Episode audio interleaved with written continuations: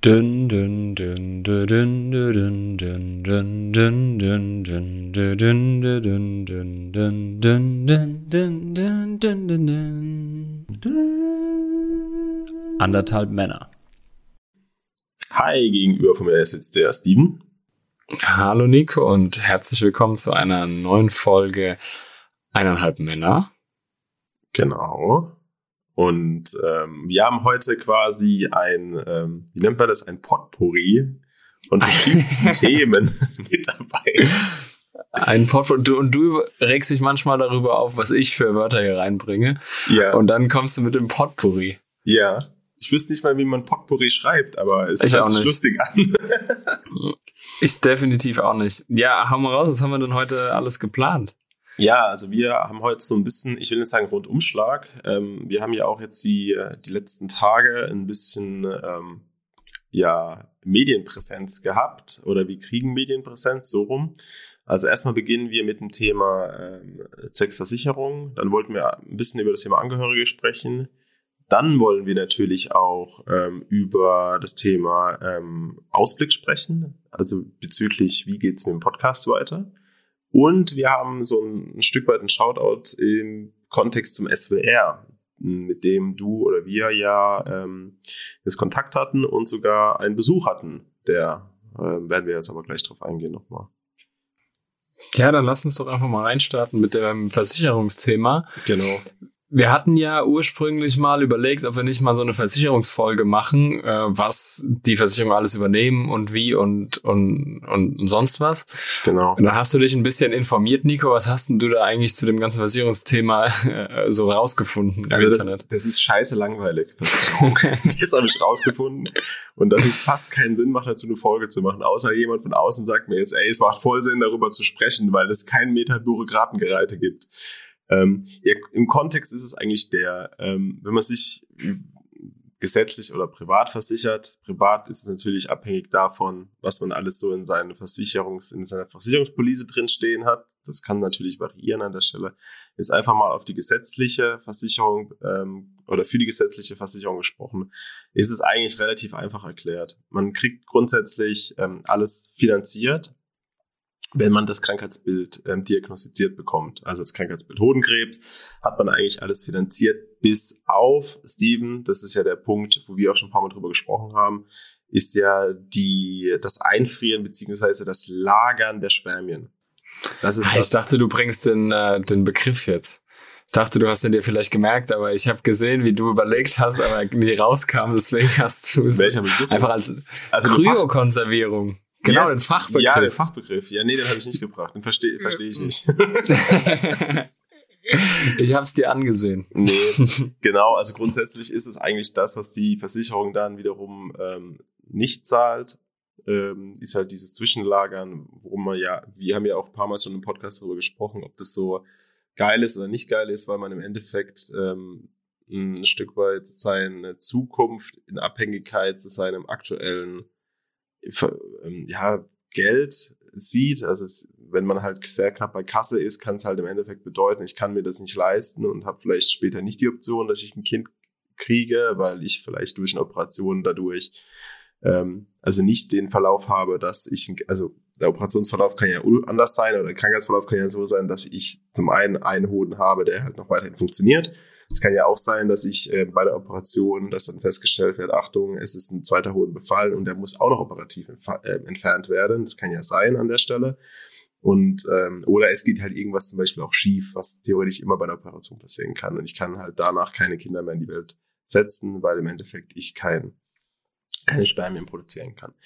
Ähm, das war ja der Punkt, wo wir gesagt haben, dass es eigentlich nicht so cool ist, dass eine Versicherung das eigentlich nicht mitfinanziert. Ähm, das sind ja einige an Euro, die man dann ähm, da auch ja investieren muss. Ich weiß nicht, hast du nicht sogar den den Euro wert? Was, was ist das? Was, was zahlst du da im Jahr? Ich glaube, das ist vollkommen unterschiedlich. Also ich zahle irgendwas mit 200 Euro für die Lagerung jährlich. Mhm. Und ich habe ja auch ähm, von dem einen oder anderen Hörer die Nachricht bekommen, dass man das mittlerweile auch über die Krankenkasse abrechnen kann, die Kryokonservierung. Ich glaube, seit 2021 ist das so. Und dann habe ich es einfach mal versucht, weil ich habe jetzt Ende September tatsächlich die letzte Abrechnung bekommen, Mhm. beziehungsweise eben einfach die letzte Rechnung bekommen, die ich einfach hätte zahlen müssen und habe die dann bezahlt erstmal im Voraus von mir und habe es dann eingereicht bei meiner Krankenkasse. Und da sind wir wieder bei der, du hast es vorhin so schön genannt, Bürokratiereiterei. Hm. Ähm, ich habe einen Anruf bekommen, ich habe eine Mail bekommen. Das geht nicht so einfach. Zumindest bei mir nicht. Ähm, Ja, wurdest Ich- du dann quasi getadelt. Ähm, nein, was denken also, Sie denn eigentlich, was die da wollen? Also so ich denke, also ich denke mir ja, ja genau, ich denke mir ja eigentlich so, das ist meine Versicherung, die hat schon meine ganzen anderen Rechnungen gesehen, die hat also in gewisser Art und Weise meine Krankenhistorie und dann kommt es aber nochmal um die Ecke und fragen so, ja, was hatten sie eigentlich, wieso, wieso die Kryokonservierung und ähm, wieso sollten wir das übernehmen? Und dann Ja, habe ich gesagt, ähm, ja, genau deswegen. Ah, okay. Dann musste ich aber nochmal nachfragen. So, und dann habe ich ein Schreiben bekommen. Und in dem Schreiben steht drin, ich äh, lese es mal äh, in Teilen vor. Wir benötigen eine Bescheinigung Ihres behandelnden Arztes, dass die Kryokonservierung wegen einer Grunderkrankung und deren Behandlung mit einer potenziell keimschädigen Therapie notwendig gewesen ist und dass Sie in diesem Zusammenhang dazu beraten wurden. Bitte wenden Sie sich mit dem Attest wieder an mich. Der So, das Wahnsinn, heißt, das heißt also im Endeffekt, ich muss jetzt wieder zu meinem Arzt gehen, der mir das in irgendeiner Art und Weise wieder unterschreiben muss, ausscheinigen muss, äh, dem ich das Ganze wieder der, äh, der Versicherung gebe, die dann nochmal schwarz auf weiß haben, dass ich ja erkrankt war, bin und deswegen nicht einfach so meine Spermien einfrieren lasse. Ey, das ist echt der Wahnsinn, weil im Endeffekt, das kostet ja auch alles wieder die Versicherung Geld, weil der Arzt, zu dem, den du ja konsultierst, wird ja von der Versicherung dann wiederum bezahlt. Ähm, er ist der Wahnsinn. Na ja, gut. Also äh, ich habe mich, ich habe mich aufgeregt. Ich meine, ich äh, glaube, dass das geht noch besser. Habe ich so das Gefühl. Also es Ich muss noch besser gehen, weil einfach, ähm, die Antwort wäre von der Versicherung, ja, wir haben es verstanden. Sie waren ja erkrankt, das haben wir ja in unserer Krankenakte hinterlegt alles und diese 4000 Besuche, die du ja beim Arzt auch gemacht hast, denen die ja alle vorliegen, genau, die du ja auch nicht aus Spaß gemacht hast. Ja, wir übernehmen das einfach. Genau. genau so hatte ich es mir vorgestellt. So ist es aber leider nicht. Ja, das ist halt. Heißt also, diese ganze Brüka äh, Bürokratie-Reiterei hier in Deutschland, die ging mir jetzt in den letzten Wochen echt auf den Sack, weil ich jetzt einfach nochmal, ich meine, ich gehe damit locker um und das ist auch gut so, aber ich muss jetzt einfach nochmal bescheinigen, dass ich einfach Krebs hatte. Und ja, super, danke. Ja, das ist, Dafür. das ist der Wahnsinn. Naja, also im Endeffekt ähm, kann man ja, also ja, ist, schei ist scheiße ist es auf jeden Fall. Auf der anderen Seite, wenn das jetzt zumindest an der Stelle übernommen wird, ähm, wahrscheinlich kostet es die Versicherung weit mehr als 250 Euro. Wahrscheinlich kostet es 4000 Euro, weil ja 500 Leute mit involviert werden. Ähm, aber gut, kann man mal drüber nachdenken. Wäre ja vielleicht ein Verbesserungspotenzial, falls einer der Versicherungen, Versicherungen, das es hört, dass man das vielleicht ein bisschen anpassen kann, das Thema. So ein bisschen lean macht. Äh, definitiv prozessual umgestalten in irgendeiner Genau. Art und Weise. Wir bieten da auch nochmal unsere Expertise an. Zu Consulten von außen. Okay. Ähm, dann haben wir ja das Thema Angehörige. Äh, Wir wollten uns mal ähm, ganz kurz äh, diesem Thema widmen. Ursprünglich dachten wir, wir machen mal eine komplette Folge dazu. Ich glaube aber, ähm, wir kriegen das auch ganz gut in der hier unter. Das Thema Angehörige ähm, ist natürlich ein, ein spannender Punkt, Steven.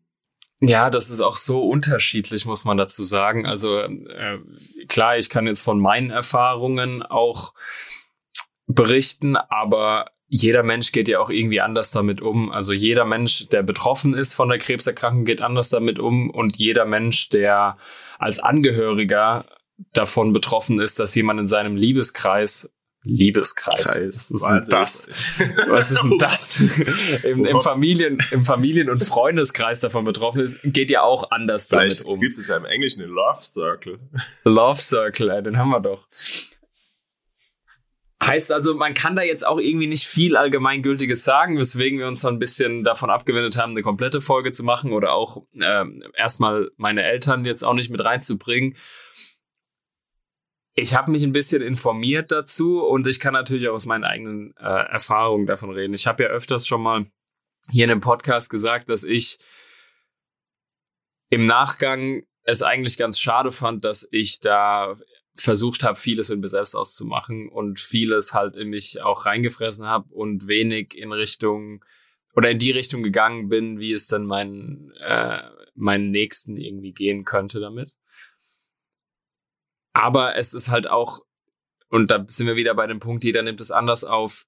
Ich habe das halt in dem Moment so aufgenommen und ich war froh, dass ich nicht irgendwelche ja blöden Nachfragen oder über Hilfe irgendwie angeboten bekommen habe von meinen Familie, von meinen Familienmitgliedern oder von, von Freunden, die dann jeden Tag gesagt haben, oh, kann ich da helfen, kann ich hier helfen, wo ich mir dann wahrscheinlich nach dem zweiten Mal gesagt hätte, ey, bitte, ist zwar lieb gemeint, ich verstehe das, aber bitte nerv jetzt nicht. Also das gibt's, das gibt's ja auch. Also vielleicht ein, ein Riesentipp da für, für Angehörige. Ähm, natürlich irgendwie da sein, äh, das kann man mit einer Nachricht, das kann man mit, man sitzt einfach nebendran und das ist gut. Aber man kann es auch einfach in Gedanken sein und ich glaube, wenn man wenn man wenn man das irgendwie äh, wenn man die Anteilnahme zeigt in e, egal welcher Form und derjenige weiß, der davon betroffen ist, dass ich mich an den und den wenden kann, dann ist damit schon viel geholfen, ohne dann täglich wirklich nachzufragen oder oder zu sagen, guck mal, ich habe da was gelesen, kannst du mal da schauen. Nee, sowas kann in einer gewissen Stunde auch irgendwie nerven, wenn man mit sich selbst so viel beschäftigt ist, dass man da auch als Angehöriger natürlich Fragen stellen sollte, aber sich auch in gewisser Art und Weise auch ja zurücknehmen sollte, weil es geht demjenigen, der damit konfrontiert wurde und der damit, der dadurch erkrankt ist, dem geht's auch selbst nicht so gut und er weiß selbst nicht mit seinen Gedanken und ähm, ja, und auch düsteren Gedanken eben umzugehen. Und dementsprechend ist da so eine, ich sag so eine Überflut an Information oder Überflut an, an Kümmererei ist ja dann auch irgendwie nervig. Deswegen sollte man sich da auch nie auf den Schlips getreten fühlen als Angehöriger, wenn der Betroffene dann irgendwann sagt, so, du, ich weiß, es ist gut gemeint, aber ich brauch's gerade bitte einfach nicht. Ja, nur vielleicht, was noch ein guter Punkt ist, auch schon ein paar Mal hier angesprochen, ist ja, es gibt ja zum Beispiel den Krebsinformationsdienst, an dem man sich ja auch als Angehöriger wenden kann, um einfach mal zu fragen, ja, wie gehe ich denn jetzt eigentlich mit meinem ähm, Partner, Familienangehörigen etc. einfach um? Wie kann ich den am besten darauf ansprechen? Ähm, das ist vielleicht auch nochmal so ein Hilfepunkt, wenn man es einfach nicht besser weiß, weil ich glaube, so die, wie Steven sagt, ja, die die Menschen sind ja alle unterschiedlich, jeder hat so seinen eigenen ähm, ja, Weg, dadurch zu manövrieren oder damit klarzukommen, ein Stück weit. Und ähm, ich denke, so sind auch die Angehörigen. Der eine hat vielleicht eher so ein empathisches, der andere ein sehr ähm, ja, ja, strukturiertes Rangehen und sehr, ähm, anführungszeichen, kaltes rangehen, also dieses analytische, zu sagen, okay, die Krebserkrankung, da gibt es die, die Heilungsmethoden etc., aber vielleicht braucht der Gegenüber vielleicht eher Empathie. Da kann auf jeden Fall auch der Krebsinformationsdienst mit äh, den Spezialisten, die ja da vor Ort sind, auch ganz gut supporten und äh, zu Rat und Tat stehen. Ja, also was ich da vielleicht noch habe, ist, ähm, ich habe es gelesen, so einfache Aufgaben übernehmen auch teilweise so administrative Aufgaben des jeweiligen zu übernehmen, dann in der in, in der Phase, wie also ich habe jetzt zwar keinen Hund in der Phase gehabt, aber wie zum Beispiel, komm, ich gehe mal mit deinem Hund Gassi oder komm, ich mach mal da was, ich räume mal hier kurz auf. Ich glaube, dadurch, dass man zwar selbst ans eigene Bett vielleicht in der Nachoperationsphase gefesselt ist, aber jemand auf einen irgendwie ja aufpasst oder so ein paar Sachen mhm. erledigt auch, die man eben noch nicht erledigen kann.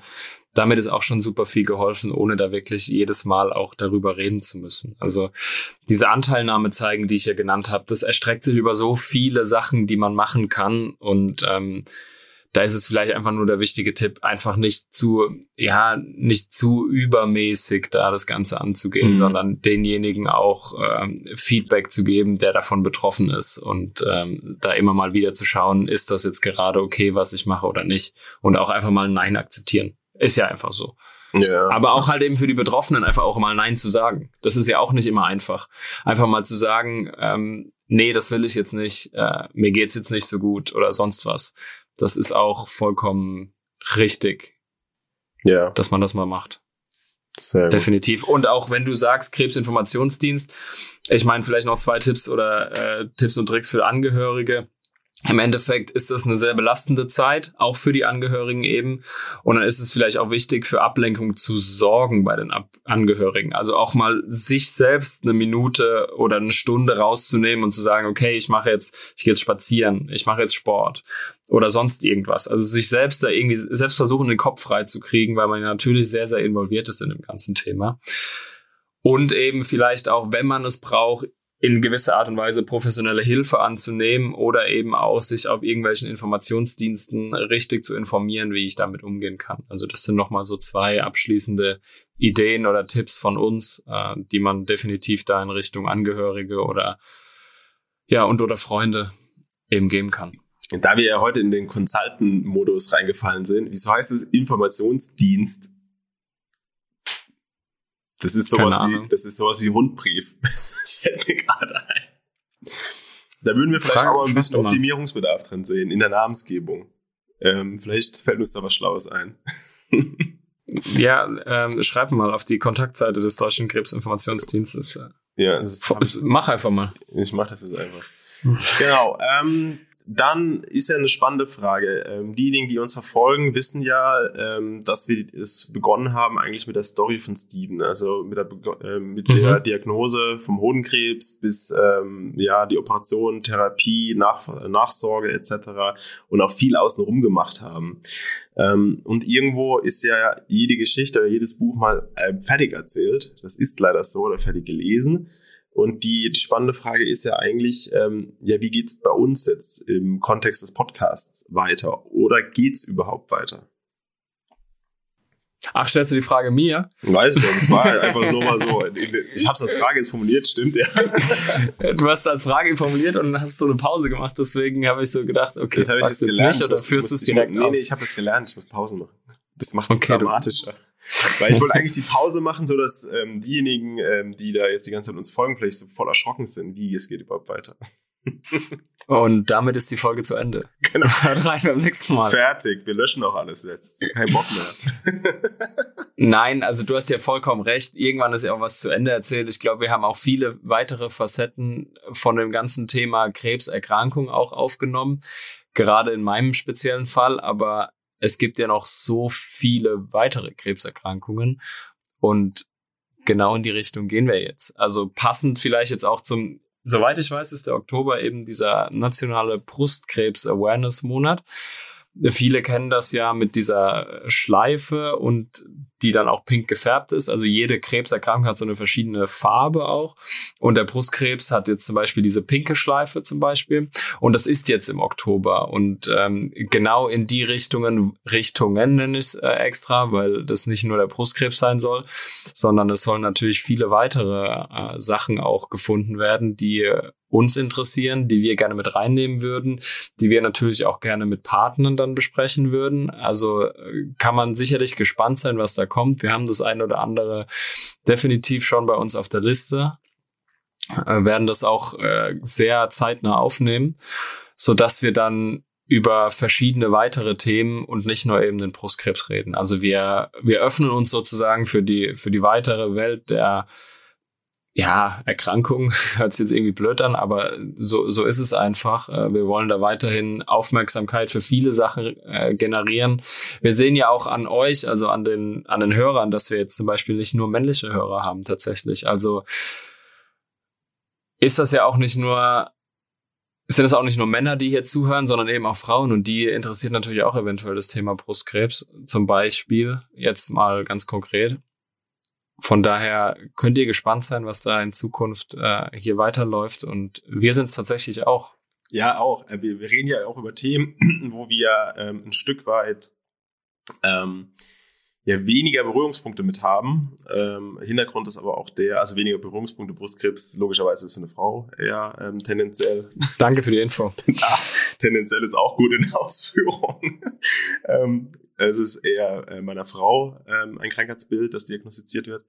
Und ähm, wir denken einfach, dass es äh, wichtig ist, über die ganzen Themen zu sprechen und ähm, ähnlich das Format auch aufzuziehen, darüber locker zu reden und ja, ein Stück weit dafür wieder ähm, Augenmerk zu schaffen und Bewusstsein zu schaffen und gerade äh, in jungen Jahren auf gewisse Sachen zu achten oder im Thema Vorsorge etc. gibt es ganz, ganz viel, ähm, wo wir Analogien sehen zu Steven seinem Krankheitsbild und dadurch werden wir uns diesen Themen dann äh, widmen künftig.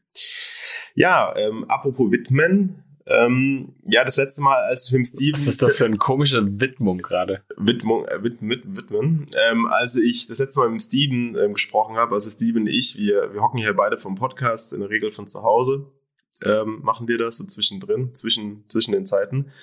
Äh, und sind beide per Kamera immer verbunden. Das heißt, wir sehen uns immer gegenseitig. Aber das letzte Mal, als ich mit Steven telefoniert habe, da war das so irgendwie so ein ganz komischer Termin. Hat der Steven mich angerufen und gesagt, ja, hey, ich wurde hier angerufen.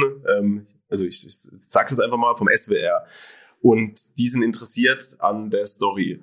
Und da dachte ich, ja, okay, vom SWR, das ist halt irgendein Redakteur, der ein Stück weit ein bisschen was äh, wissen will. Und ähm, dann macht das Steven seine Kamera an. Ich gucke da gefühlt 400 Leute an. Der eine mit einer Tonangel, der andere mit so einem riesen Stativ. Ich war ein bisschen verwundert, was da gerade Phase ist.